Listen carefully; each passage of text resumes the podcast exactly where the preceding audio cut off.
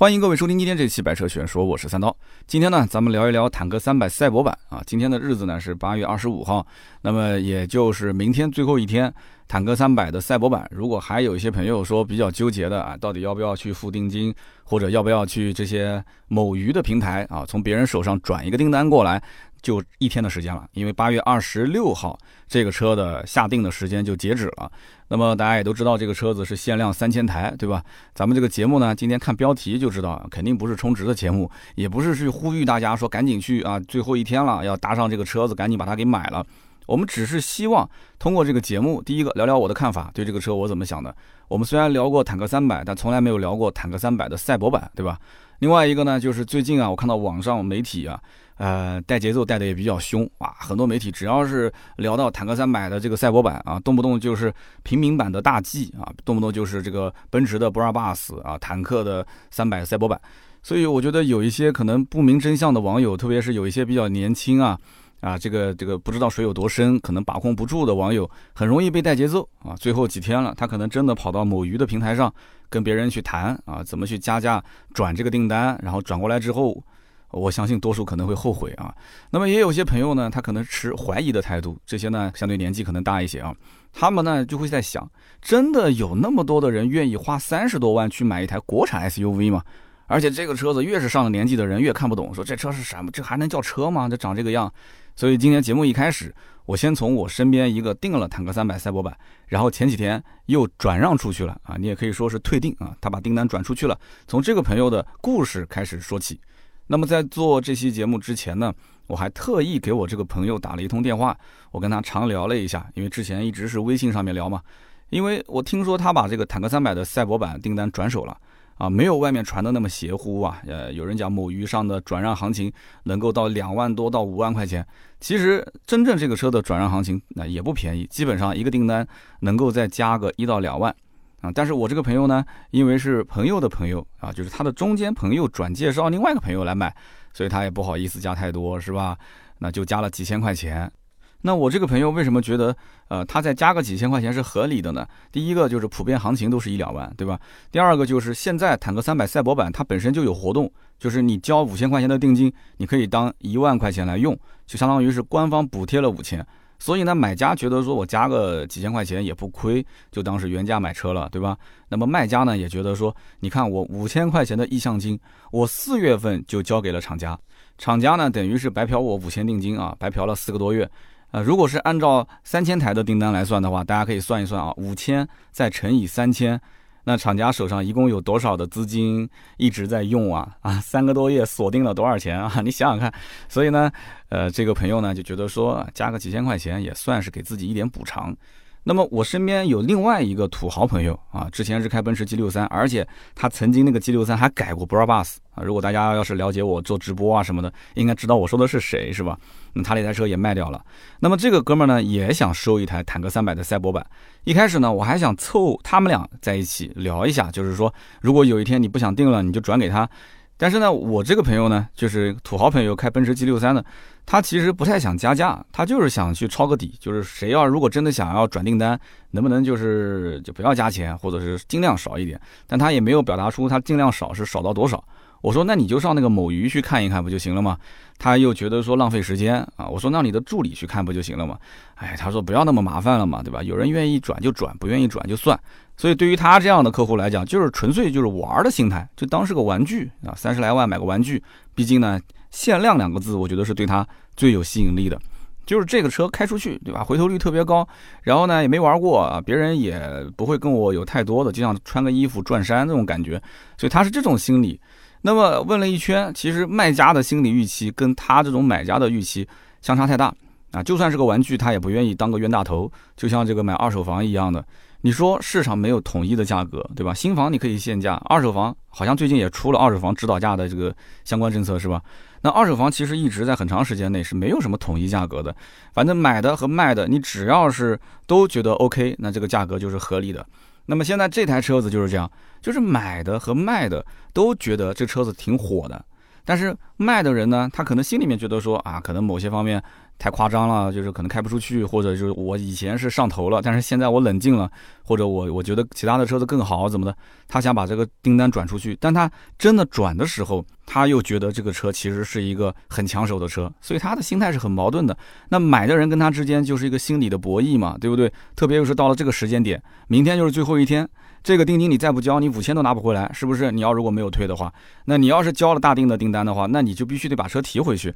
所以这真的是一个心理上的博弈啊！就这么一两天的时间，那么这台车子呢，到底有多少的订单，大家也不知道，对吧？那么这个车一共是退了多少单，大家也不知道，因为官方不会去公开这个消息的嘛，就告诉你反正限量三千台，实际生产据我了解可能还不止三千辆。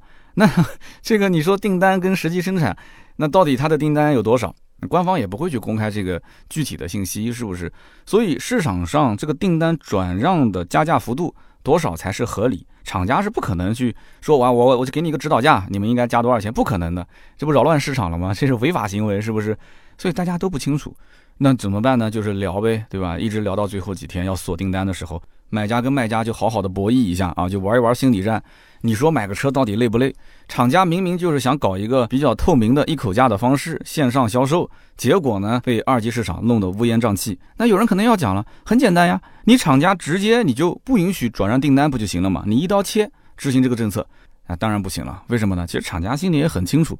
首先，这个车子当时一亮相，厂家就没有认为这车能卖多少台。当时所谓的限量，也只是给自己一个台阶下，对吧？虽然说限量三千台，但是实际呢，你就收了一千张的订单，那到时候就生产一千个就是了，对吧？那排号这个事情，随便找一些人安排一下，给他排个两千号、三千号，这都无所谓的。公开一下，三千号一分钟、五分钟就被秒秒光了。实际上提车反正是限量，路上看不见也很正常。但是呢，等到真正订车的时候，其实主动权都是在厂家。你比方说订车当天，小程序崩溃了，是吧？大家都没有想到说啊，这个那么多人挤进去订车，那这个小程序崩溃是因为那么多人挤进去吗？呃，是不是因为厂家一开始本身就对吧？啊，这个有两种可能性啊，就第一个没准备好，第二个制造一点小 bug 嘛，制造点小 bug 崩溃了，崩溃完之后，有些人甚至拿到了三千多号，甚至四千号的这种订单，就是排号嘛。哎，那别人就问了，说你明明就三千台，你怎么让我拿到这么多的这个靠后的这个位置啊？你应该就是到了三千号就截止啊。那官方又解释说，哎呀，这是系统问题，对吧？当天不是小程序崩溃了吗？这是有 bug，但是没关系，你只要拿到这个中签的号，你就可以订到车。所以为什么我讲这个主动权是在厂家，就是这个意思啊。那么这个当时订车要花多少钱呢？是五千元，就相当于是排一个号，这是意向金，随时可以退的。那本身因为随时可以退，所以当时一定有很多都是脑子一热，还没想清楚，直接就先交个五千，然后呢朋友圈去晒一晒自己的订单啊。很多的媒体不都是这样吗？晒一下订单，然后等到要提车的时候再找个理由就把它退掉不就行了嘛？那么等车的周期又比较长，从四月份上海车展那个时候开始。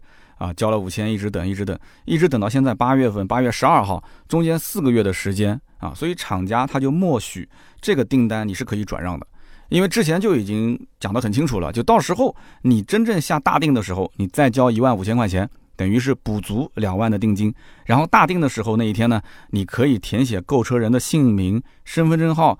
啊，包括他的联系方式，你写谁就是谁来买这个车。那其实这就是一个 bug，就等于是给自己留了一个小的漏洞嘛，让这个大家自己去想，自己去操作。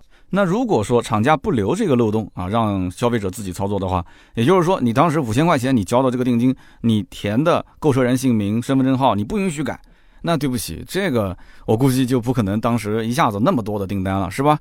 所以这就是一些套路嘛，大家一懂就行了。那么我这个朋友呢是四月份订的车，我当时记得很清楚，我还没从上海回来的时候，他就发微信问我啊，非常的兴奋的问我说，哎，你有没有在上海车展看到那一台叫坦克三百的赛博版？我说我看到了。他问我感觉怎么样？其实我觉得啊还好，就是当时赛博的这个概念啊，被大家炒得比较的火。那么看到这台车呢，的确跟别的车不太一样。但是因为我们见这些车都比较多，比方说见一些这种概念车啊，就比较前卫造型的一些非量产的版本的车型，我觉得我看到这车没什么感觉啊，我就觉得很浮夸。啊它就算量产了，我觉得也很正常啊，因为现在。很多的一些新能源车造型一个比一个浮夸，而且很正常，没什么让我觉得很兴奋的。但是我这个朋友非常兴奋啊，我当时记忆犹新啊，他用各种非常震惊啊，什么惊艳啊，就是就像那个 UC 标题党一样的，就是那种词汇，我的天呐，哇塞啊，就是描绘他对这个车的喜爱。那我当时觉得你要真喜欢，那你就定呗，对吧？反正现在我我听讲说还要抢什么牌号啊之类的，结果没想到他还真的把这车给定了啊！当时就交了意向金。我不觉得啊，这台车是可以天天上下班代步，周末可以带老婆孩子出去玩的那种造型。倒不是说车不行，车肯定是没问题的，就这个造型它有太多的设计元素，就反而让像我这样的，我觉得就有点不自在啊。开这个车子就跟穿一个比较夸张的衣服出去一样的，就不是很自在。那么这台车子呢？啊，媒体又把它去拿出来跟什么奔驰的 Brabus 的改装风格对比了，然后呢，又又讲这台车子，哇，就就怎么定制它的设计啊？设计师站出来又讲了很多，所以我相信这个车定价一定是不便宜的。当时上海车展一结束，就传这台车说价格应该是不会超三十万。我当时心想，什么叫不超三十万呢？那十八、十九、二十八、二十九，那都是不超三十万。那么坦克三百的价格大家都知道，对吧？顶配能到个二十一万多。那么这台车如果加上改装的元素，有些人觉得说再加个五万块钱，那就是二十六七，应该差不多了吧？那再多一点二十七八，那应该不能再多了吧？啊，所以不超三十，大家是这么理解的。那么当然也不能说啊，将来就是贵个五六万，那这些人就是啊被收割了智商税，因为像这种车辆，它本身卖的就是设计，而且它的一些做工，包括当时的一些相关的改装件，它也没有去详细的列一张表出来，所以你不好去推断。那贵个五六万，大家觉得很正常啊。我当时买，我就觉得它肯定是比普通坦克三百要贵一些的。就像你去买一个运动拖鞋，对吧？可能百来块钱，一两百、两三百都有。就算你说买回来说磨脚，但是大家愿意买啊，凹个造型是吧？超市的拖鞋那么便宜，那年轻人为什么不穿出门呢？那不就这个道理吗？那么很多人呢，呃，刷手机刷到了坦克三百赛博版这个新闻，当时一看也很惊艳。我的天哪，怎么还会有这样的车？而且还是量产，还是可以合法上路的。然后呢，大家就想去订这个车，结果呢，冲到坦克的 4S 店啊，现在坦克一般都在魏派的店里面卖，对吧？然后冲到店里面问销售，销售不清楚这个车怎么定，就出现了这么诡异的一个现象。那为什么会出现这种情况呢？很简单，因为坦克300赛博版它是不通过坦克的 4S 店这个渠道来销售的，所以呢，你在坦克的这个 app 上你也找不到这台车。哎，就非常诡异这个情况。那么在网上就出现了 N 多人在咨询说，哎，去哪边订这个车啊？N 多人在捧着钱到处找这个下单的渠道。所以当时第一波火其实也是跟这一波到处在找怎么去订车的人在网上到处询问啊，跟他有一部分的关系。哎，其实有的时候是歪打正着。实际上这个车在哪边去下单呢？是在一个叫做超境汽车的官网或者是它的小程序上才能预定。那么超境汽车是什么呢？有些人觉得很奇怪，你这不会是卖个盗版的山寨的这个坦克给到我吧？超境呢，其实是一个做个性化定制的品牌啊，所以这就是为什么很多人把它呃拿去跟什么奔驰的 Brabus 啊、奥迪的 ABT 去做对比。媒体呢就会把这个超境啊这个改装的一个品牌当成是类似像奔驰的 Brabus 或者是奥迪的 ABT 这种官方御用改装。但是实际上，人家也没承认，对吧？官方也没说它就是御用改装，所以呢，你就必须在他这边去下单。那么下单之后呢，将来的交付也是由超境汽车来执行的。所以因此呢，你比方说我们南京这边。啊，如果有客户订车，那还不能在南京的 4S 店里面去交付，你必须到上海去提车。如果你不愿意去上海提车怎么办呢？那你就你再支付一个拖车的费用，他把这台车呢拖到南京啊，拖到你们家楼下，然后交付给你。所以他是不通过 4S 店这套系统来进行这个销售的，但是今后的售后保养还是可以通过这个坦克的或者说是长城的售后来做。所以才出现了卖坦克三百的 4S 店销售搞不懂这台车怎么去预定的这样的一个非常诡异的现象，哈哈。那么现在啊，很多的媒体都会把赛博版的坦克三百跟巴博斯版的奔驰、ABT 版的奥迪放在一起对比。其实，在我看来，就是他们之间的这个营销模式是有相似的地方，但是呢，玩法还是有不一样的点。那么首先说比较相似的地方，就是，呃，比方说巴博斯是奔驰的御用改装，ABT 是奥迪的御用改装。什么叫御用改装？就是你不会见到巴博斯的其他的品牌的版本，你不可能听到有巴博斯的宝马、巴博斯的奥迪，是吧？ABT 也是一样的啊，ABT 就是奥迪的御用改装啊，你不可能听到 ABT 的宝马、ABT 的奔驰。所以说，这个官方御用改装。这个呢，就比较的这个让很多的一些讲究血统的人啊，就比方说我就要一定血统纯正，那你可以去接受它。那么官方有正规的授权，车子的车标都可以改掉，然后订单交付都可以由改装品牌独立来完成，这个是 OK 的。但是呢，每个品牌的玩法也不一样。你比方说奔驰的 Brabus，Brabus 这个当时是给了庞大集团做代理啊，庞大现在也是把经销商都卖掉了，对吧？那么庞大当时就在全国各地开了很多的店，但是呢。大家对于像这种不是奔驰标的奔驰不太能接受，而且卖的还比普通版的奔驰更贵，所以你根本就不了解这个 Brabus 的文化，你干嘛要买个不是奔驰标的奔驰呢？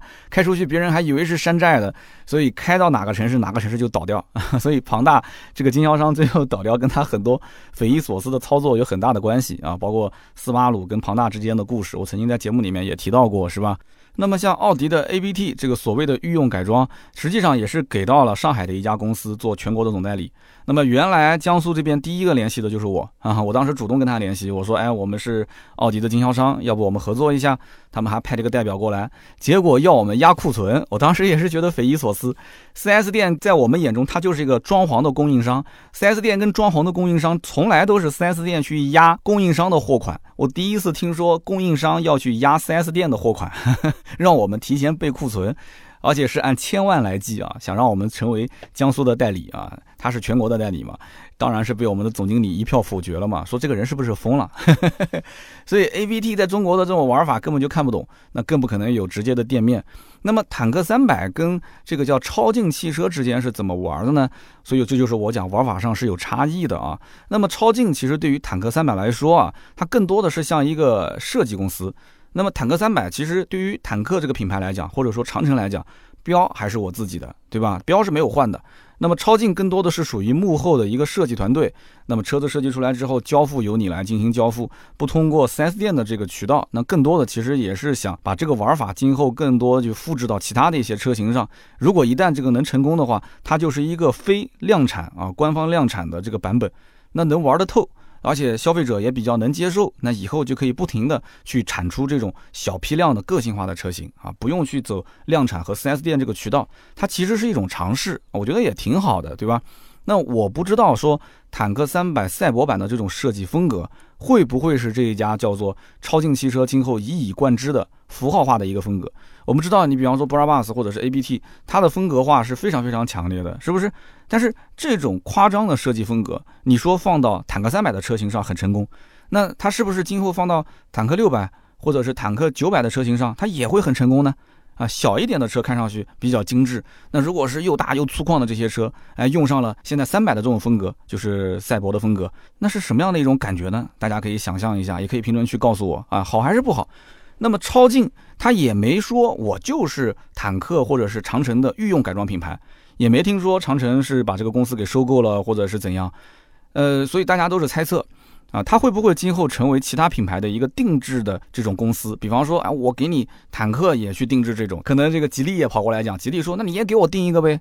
你看我们家的吉利的博越啊，比方说星越 R、星越啊，包括我们家的领克啊，这些什么零一零五啊，哎，都都可以啊。你把它全部给定一个赛博版，你看行不行？所以这也很难说啊，只要能挣钱，有啥行不行呢？是不是？所以这只是厂家的一种尝试而已。可能长城自己也没想到，哎，推了这么一个赛博版，没想到这么成功，对吧？当然了，这也导致后来它的定价也是比较啊过于自信的。那我的这个朋友呢，是四月份，当时一看到这个坦克三百的赛博版，就立马上头了。然后呢，他就拉着办公室的另外的五个人一起啊，说要去抢这个订单。那么这个哥们儿呢，本身是做这个医美行业的，所以我在想，他是不是也因为做医美，经常让别人上头，对吧？你知道做医美，很多人都是一下子上了头，整个鼻子、整个眼睛什么的，他可能有这种习惯，拉着五个人一起抢单子。那么手机当时小程序就崩溃了，后来是在电脑上面通过网页抢到了这个订单啊，折腾了好一阵子，非常开心。抢的这个号呢是两千多号，当时还截图给我，但是很可惜啊，最近聊天记录被我清光了，因为手机内存。这个实在是不够用，所以就清了一下，就找不到这个图。要不然的话，我文稿可以发给大家看。两千多号，他当时非常开心。那么抢到牌号之后呢，超净的官网会让这一批啊下了五千预定金的人，然后让他们去关注自己的订阅号。那么到了订阅号上面呢，再引导这一批客户进入到他们的微信群。那么这个群呢是按区域来划分的，有华东群啊、华南群啊，啊华东还分了一群跟二群。那么这样一来的话，坦克三百赛博版的车友会相当于就提前成立了，是吧？那么把一群没有看到车，只是交了个意向金的人，你说拉到同一个群里面，其实我觉得风险还是比较大的，因为大家对于这台车的预期都不一样啊。有些人呢可能花个三十来万只是买个玩具，只要你造型整体不变，细节变化。有一点也无所谓。那么有一些客户呢，他可能是一时上头，对吧？先抢一个牌号玩玩，反正后期如果不想买也可以退啊，等的时间如果久了，热度退了，那么手头预算如果不够了啊，这笔钱给我花到其他地方了，那可能他也会去想到退定金。那么所以这一批人如果到了后期想退定金的话，他在群里面会挑各种各样的毛病啊，说这个车这个不好那个不好，这个很容易被带节奏的啊。所以呢，这些人聚在群里面，果不其然。七嘴八舌聊各自的观点，到后面呢，就因为等的时间久了嘛，大家有点烦躁了嘛，然后有些人就开始在群里面，你知道的嘛，节奏一带，那有些人不耐烦，就开始跟他吵，啊，群里面就天天吵，吵架。那么直到最后，那么坦克三百的赛博版的申报图终于出来了，三十点八万的预售价也出来了，那么这个群呢就正式的炸了锅了，啊，怎么炸锅呢？一方面就是这个申报图它没有任何的渲染。所以呢，这个图片就让很多人非常的失望。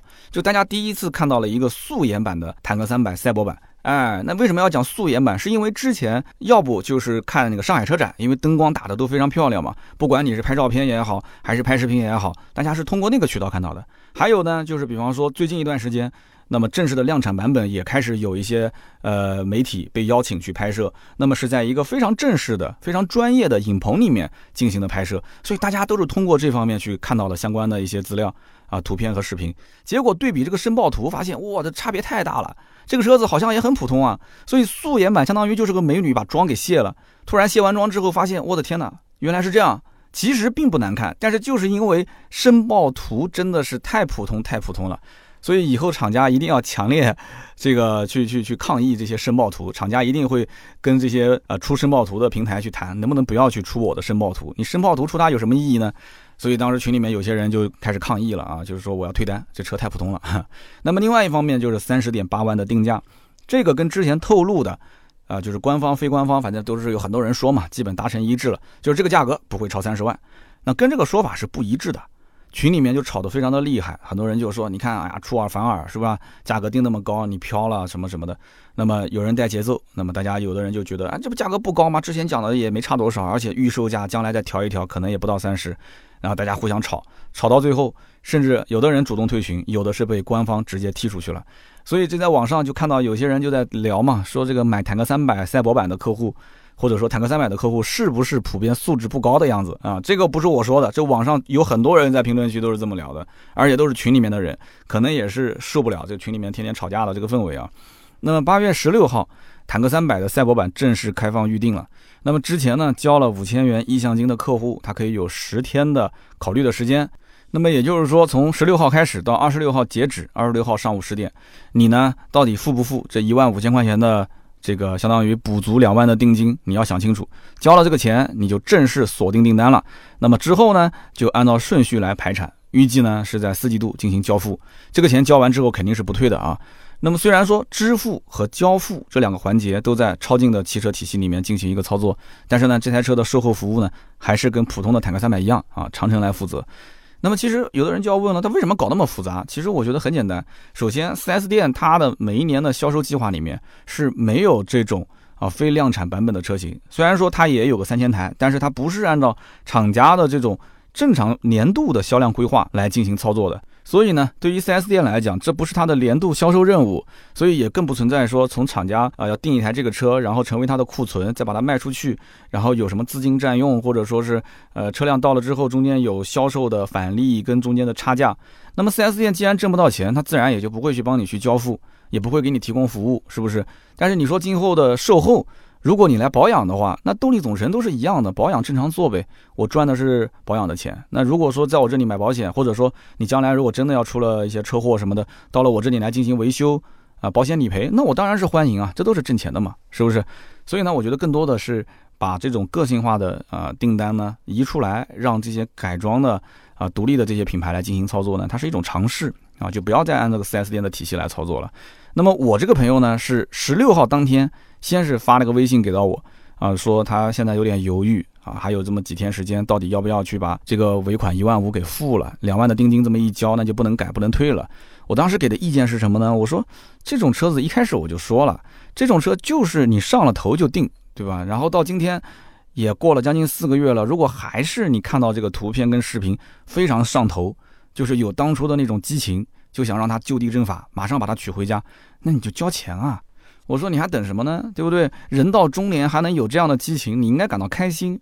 对不对？你没有说这个对任何事情都是平平淡淡了。你现在这老夫聊发少年狂，你抓住了青春的尾巴，你应该是这个车啊，你要感激它，还 撩动了你的心弦。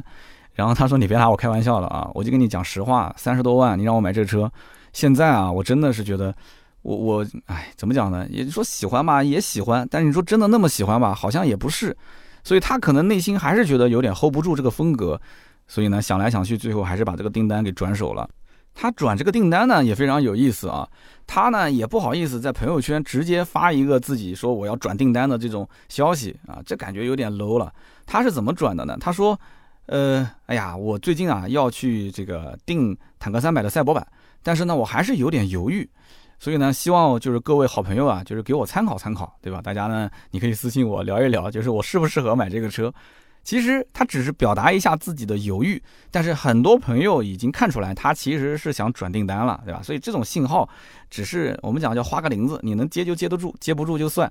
那么这些朋友过来找他，也不是这些朋友自己想订这个车，而是这些朋友啊，他也跟别的朋友在一起吃饭啊、撸串啊，然后别的朋友在聊天的时候讲：“哎呀，当初我错过这个机会了，对吧？就当时限量三千台，结果一转眼在网上说这个订单都被订光了。”然后听说这个订单在外面还要加价，哎，所以我特别想要买这个车，但是没机会了。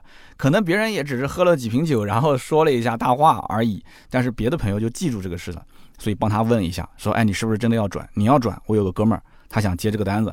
那么就这样一来二往的啊，有一些朋友帮他介绍，有人要转订单，哎，最后谈啊谈，还真谈成了。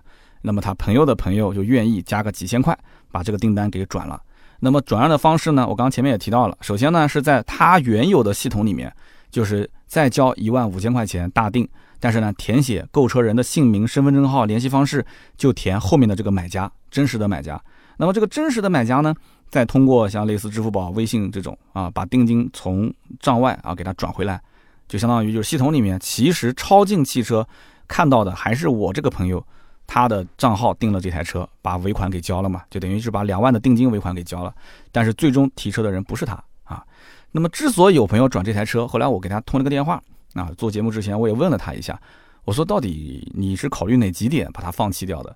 他说呢，一方面因为他是一个多娃的家庭，那么他一开始呢，他家里本身就不止一辆车，一开始他完全就觉得我是出于自己的喜好啊，本身也不缺车，现在呢就是觉得家里的车旧了，想换一台车，他就是看到这台车非常的炫酷，就是那种一眼就入魂的感觉啊。那家里面的之前几台车呢，都是普普通通街车。他当然觉得说，你看自己就这个年龄，对吧？那就到了中年了嘛。我想疯狂一把，买一台内心真正喜欢的车。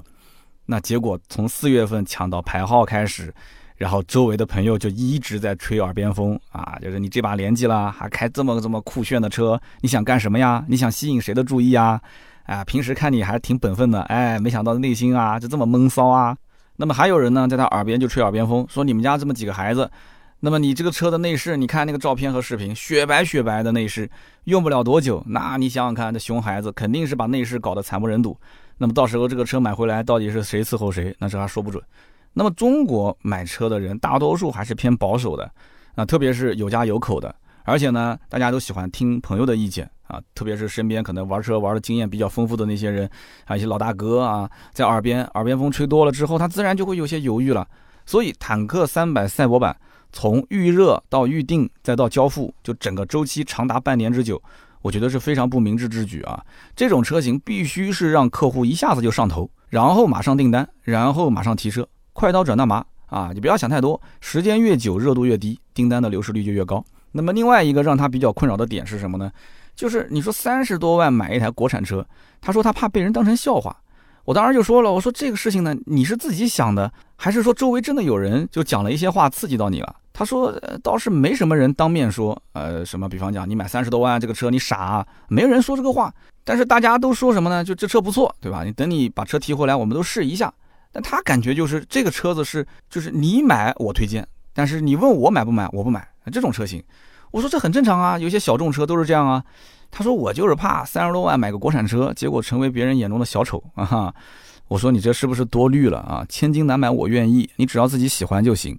所以又回到之前那个主题，对吧？叹了一口气讲说这个车子呢，我也知道性价比不行，但你要说喜欢这个，哎，等了这么长时间，就像是异地恋一样的啊，只让我看照片，只让我看视频，就像搞对象，连手都没摸到。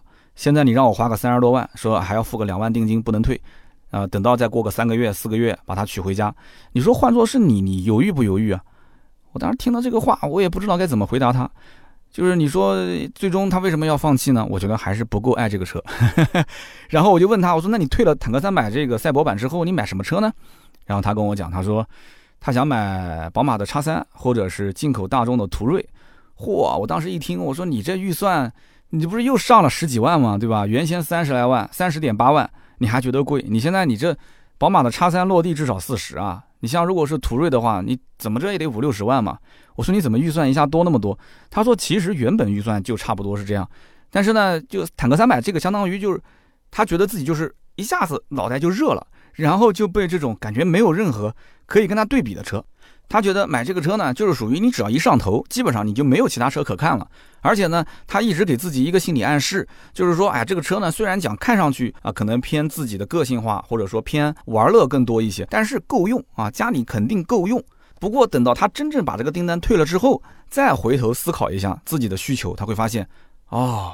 我原来还有老婆孩子啊！哦，原来还不止一个孩子哦！原来我其实应该买一个更大一号的 SUV 哦！原来我的预算根本就不止三十，我还能到五十，还能到六十啊！其实他都知道，就是你懂吗？买车那种感觉，就是到了那个圈圈里面你就出不来了嘛，对吧？他就为了要满足自己那一点点的个性化的需求，就放弃了很多的东西。其实人是可以放弃很多的，只要你自己给你一个台阶下，给你一个理由，是不是？所以他现在觉得说，哎，我现在好像我又醒悟过来了，哎，我现在我不提这个车了，我我当时如果要提，我可能会后悔的。所以为什么今天我聊那么多，一直没有去聊坦克三百赛博版的具体配置，包括它的什么改装的这些部分细节部分？实际上你要知道，普通人对于坦克三百赛博版的了解，就是这个车子很炫酷。啊，开在路上回头率肯定很高，没有人真正想要了解这台车具体有哪些改装的部分，什么分时四驱、适时四驱的区别是什么，前后是不是都带锁？如果你真想了解，你就听我之前坦克三百的那一期就可以了，讲的非常的细。那么大家的关注点对于这个坦克三百赛博版根本不在这儿，而那些真正去定坦克三百赛博版的人，很多大家也清楚，就是他是在坦克三百的越野版的基础上啊，然后呢进行了一个改装。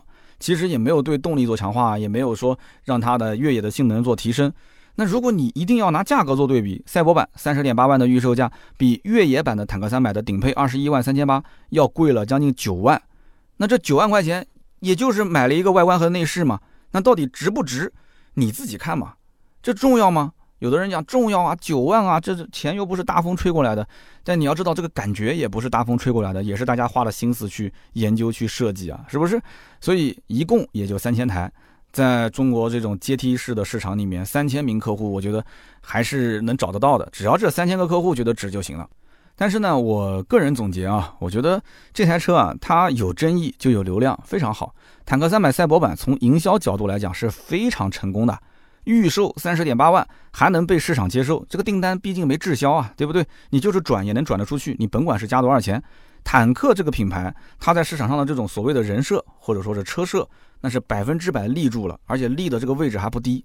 那么这对于今后即将上市的坦克六百啊，之前这个图片视频也出来了，对吧？坦克六百包括今后的坦克九百来讲，这绝对是一个利好的消息。那么从另外一个角度看，坦克三百赛博版这款车，即使厂家一分钱不赚，那当然它肯定不可能不赚钱，对吧？你定那么高的价格，它即使不赚钱，我是说即使，它其实从曝光量和品牌的提升角度来讲，这款车也绝对是大赚特赚了。你要知道啊，坦克三百也不是它这一个改装版本，坦克三百八月二十一号还出了一个改装版本，叫做游侠版。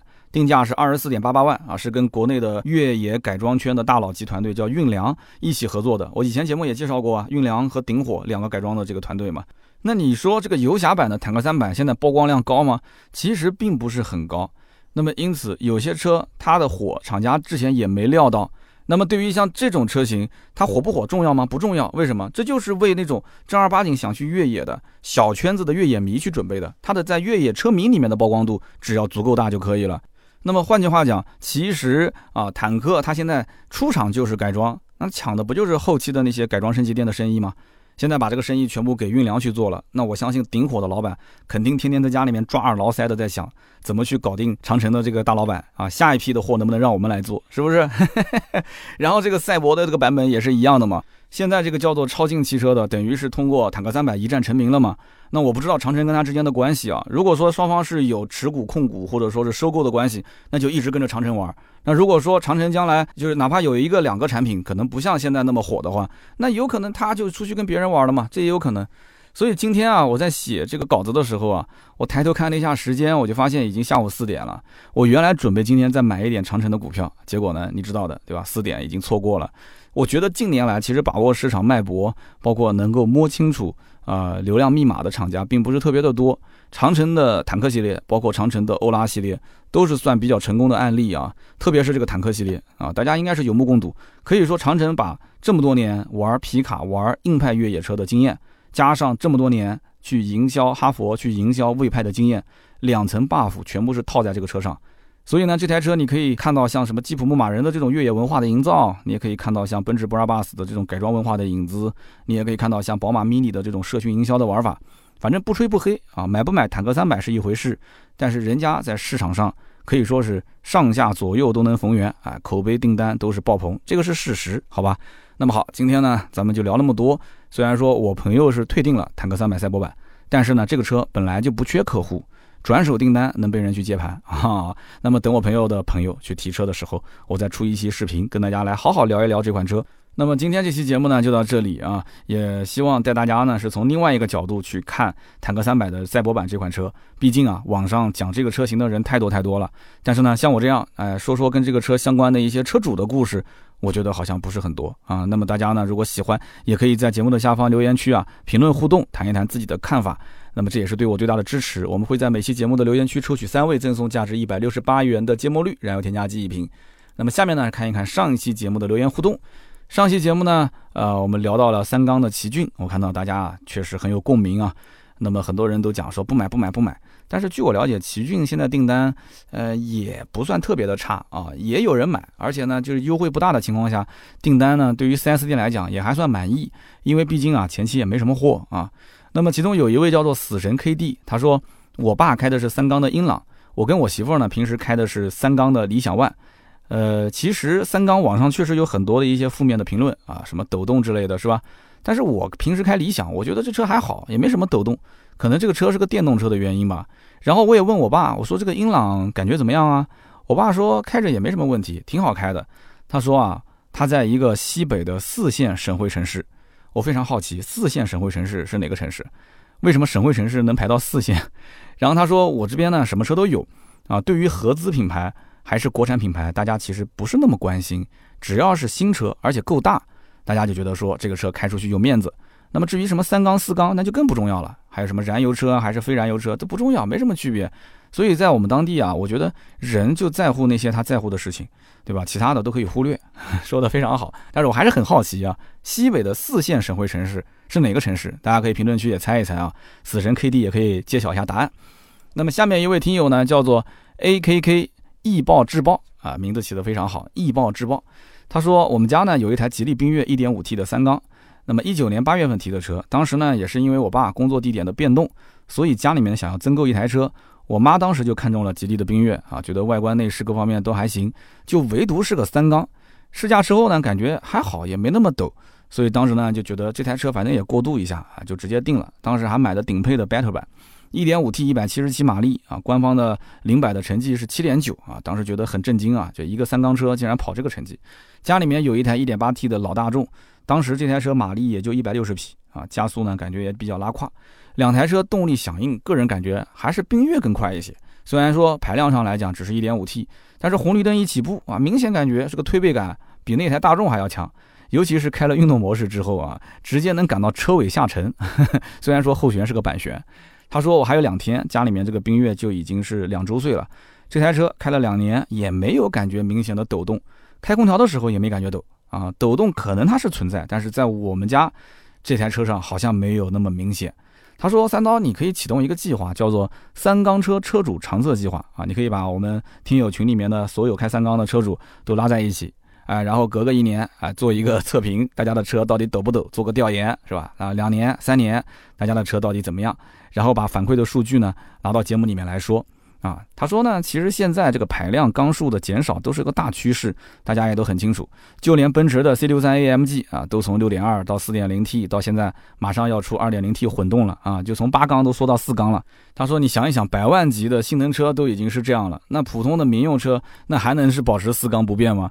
他说，现在如果三缸的一些车主开着长测下来感觉不是特别陡的话，那这个三缸技术每一年都在不停的更新迭代，那今后应该会变得越来越好。啊，非常感谢，这是正儿八经用人民币投票买三缸的一个车友分享自己的用车经历啊，也说了说自己对于三缸车的一些看法，非常感谢。那么下面一位听友呢，叫做蓝叶精灵，蓝叶精灵呢，他总结的非常精辟啊，他说十年前三缸是输在技术上，十年后的今天三缸是输在人心上。的确啊，社会很单纯啊，复杂的是人。现在三缸就有点像当年的这个柳丽良，是吧？谁家只要是出个柳丽良，那大家一起去喷他。那就比方说之前的法系车啊，一直是柳丽良。那这一次你看雪铁龙凡尔赛出了一个后悬架，说哎是个独立悬架，哇，大家还去夸他。其实人人都是独立悬架，但是你雪铁龙你法系车出了独立悬架了，大家觉得很惊讶啊。但是呢，你看马自达之前是独立悬架，然后后来呢？后悬架又变成了柳力梁，说什么蝶形柳力梁，结果呢还是一顿骂。但是骂归骂，该买的还是买啊。那这是一个特殊情况。那大众之前也是一样的啊，它的后悬架速腾原来是独立的，后来改成了板车悬架啊，非独立的。但是呢，它不出问题还好，结果出了那么大的一个问题，对吧？断轴，那怎么办呢？结果给打了一个补丁啊，结果慢慢的偷偷摸摸的又把独立悬架又给换回来了。那么所以说，三缸其实现在厂家最关键的是什么？就是一定要保证它的品质。抖不抖，噪音大不大？虽然说网上声音特别的大，但是我觉得厂家你要搞清楚，这个都不是重点啊。未来的趋势过个一两年，喊着喊着大家喊累了也就不说了，但是你千万不能出问题。如果三缸车再爆出来什么烧机油，或者是三缸车机油增多啊，本来你用不了多少机油，结果还机油增多，然后呢三缸车又出现比方打不着火或者是失控这种情况，那对不起，那三缸呢这个负面啊估计就洗不白了。那厂家只能是咬着牙，哪怕就是负积分。赔钱，他可能也要去上四缸了。所以呢，厂家啊，对于三缸车的这个三缸发动机的质量要更加严格的去把控，是一点纰漏都不能出的。好的，那么以上就是今天这期节目所有的内容，感谢大家的收听啊，也欢迎关注我们的公众号“百车全说”，上面有我们的视频，也有我们的探店的图文。那么如果想跟全国各地的听友啊一起交流的话，也可以通过公众号啊加入到我们的社群。那么今天这期节目呢就到这里，我们周六接着聊，拜拜。